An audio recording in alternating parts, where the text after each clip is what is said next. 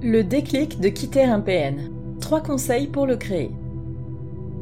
Un beau jour, le déclic de quitter le PN se produit et c'est fini. Rien ne sera jamais plus comme avant. Les victimes de manipulateurs sentimentaux ont presque toutes vécu cette expérience, aussi soudaine qu'envahissante. Elles osent enfin dire trop, c'est trop.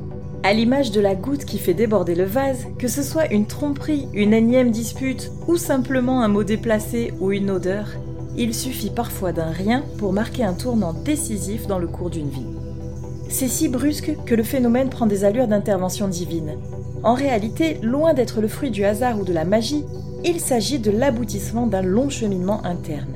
Et s'il y a chemin, il y a donc vitesse de parcours comment accélérer le pas et tout mettre en œuvre pour créer cette révélation essentielle à la sortie de l'emprise? Appliquez nos trois conseils. Cette réflexion est tirée d'un article du site internet www.pervers-narcissique.com dirigé par Pascal Cauder, psychanalyste et psychologue clinicien, co-auteur de l'ouvrage de référence La manipulation affective dans le couple, faire face à un pervers narcissique depuis plus de 30 ans, Pascal Couder et son équipe de thérapeutes spécialistes des questions autour de la manipulation sentimentale prennent en charge les victimes de PN francophones partout dans le monde grâce à la vidéoconsultation. Rendez-vous sur pervers-narcissique.com pour accéder gratuitement à une multitude de ressources précieuses.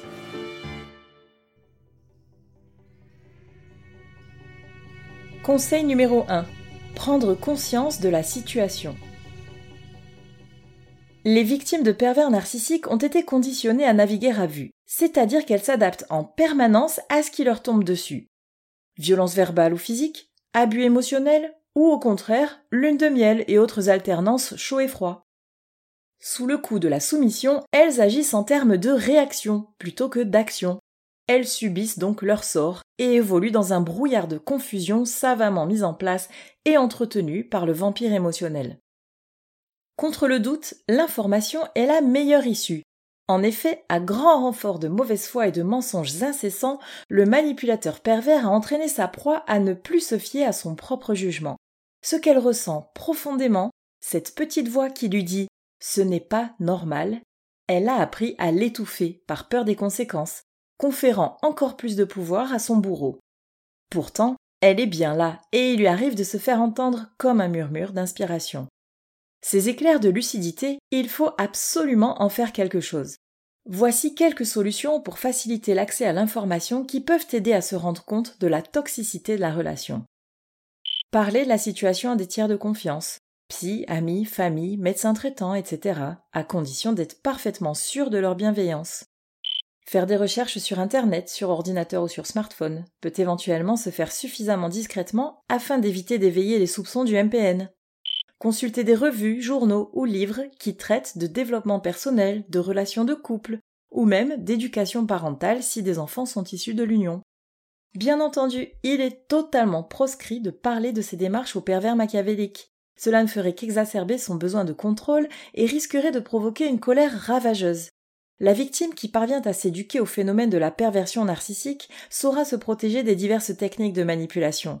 Cela contribuera à fragiliser ses procédés et donc à renforcer la prise de conscience du problème de la relation malsaine et de son inéluctable échec. Conseil numéro 2. Accepter la souffrance pour en faire un moteur de libération.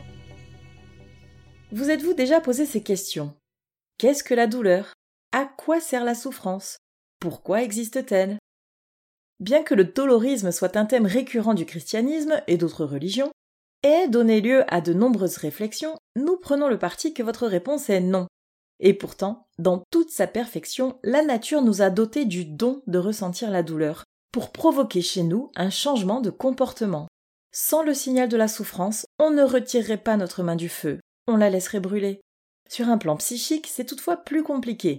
La relation avec un bourreau émotionnel constitue un inconfort insidieux, à la limite du tolérable, auquel on s'habitue le seuil d'acceptation de la souffrance s'élève progressivement dans un processus d'adaptation qui est une réponse de votre cerveau pour vous ramener à un niveau de stress plus supportable.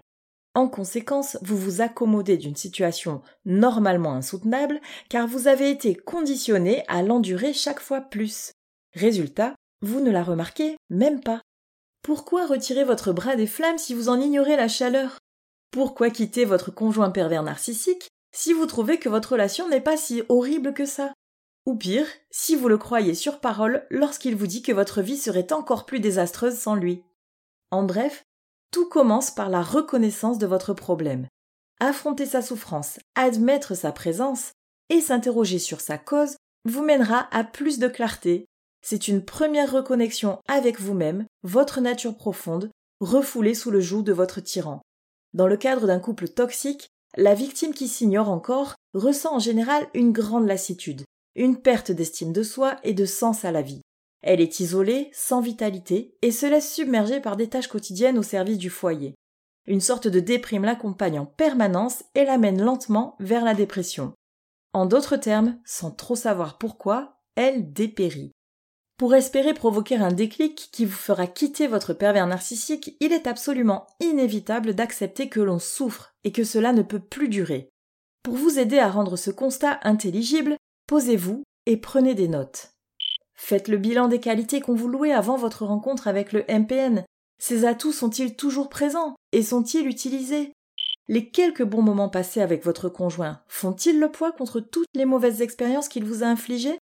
Vivez-vous la vie dont vous rêviez? Utilisez-vous votre plein potentiel?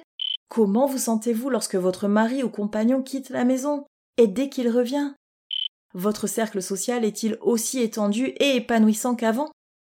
Posez des mots sur vos ressentis, et plus vous plongerez en vous, plus vous verrez qu'il y a un sérieux décalage entre vos aspirations et votre situation actuelle. Cette discordance vous rend triste et n'est pas normale. Appuyez là où ça fait mal, non pas pour vous flageller, mais pour vous retirer de ce tableau qui n'est pas le vôtre, et vous créer une nouvelle réalité. Votre douleur est un message de votre inconscient, une véritable alliée, c'est le signal qu'il faut passer à l'action. Conseil numéro 3. Prendre la décision de quitter le PN pour que le déclic se produise.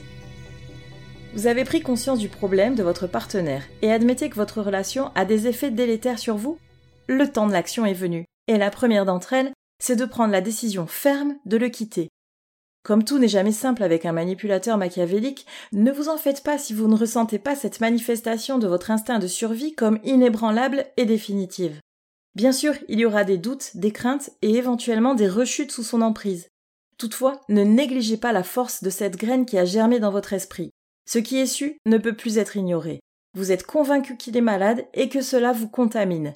À force de vous renseigner sur sa pathologie, vous avez aussi la certitude que, contrairement à vous, il ne peut pas être guéri, ni sauvé. Accrochez-vous à cette pulsion protectrice envers vous et vos enfants, et surtout, cherchez le soutien de personnes bienveillantes et idéalement d'un psy qualifié pour vous accompagner au mieux dans votre émancipation. Une fois le déclic provoqué, l'engrenage sera lancé, et vous n'aurez plus qu'à suivre notre plan d'action concret détaillé dans le podcast intitulé Comment quitter un PN en 6 étapes? Le déclic de quitter un PN est la conjonction de trois leviers psychologiques dont la survenue peut être accélérée.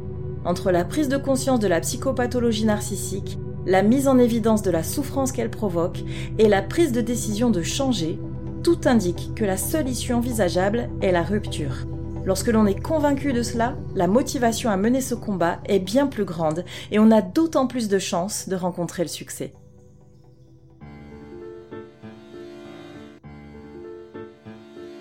N'hésitez pas à vous faire accompagner par des thérapeutes spécialistes des questions de la perversité narcissique. Rendez-vous sur www.pervers-narcissique.com et trouvez-y de nombreux conseils sur comment gérer la séparation, comment gérer l'après, la reconstruction et vous pourrez également rentrer en contact avec un membre de l'équipe. Ne restez pas seul. Merci d'avoir écouté ce podcast. Rendez-vous très prochainement pour un nouvel épisode. N'hésitez pas à vous abonner pour ne rien manquer des prochaines publications. À très bientôt.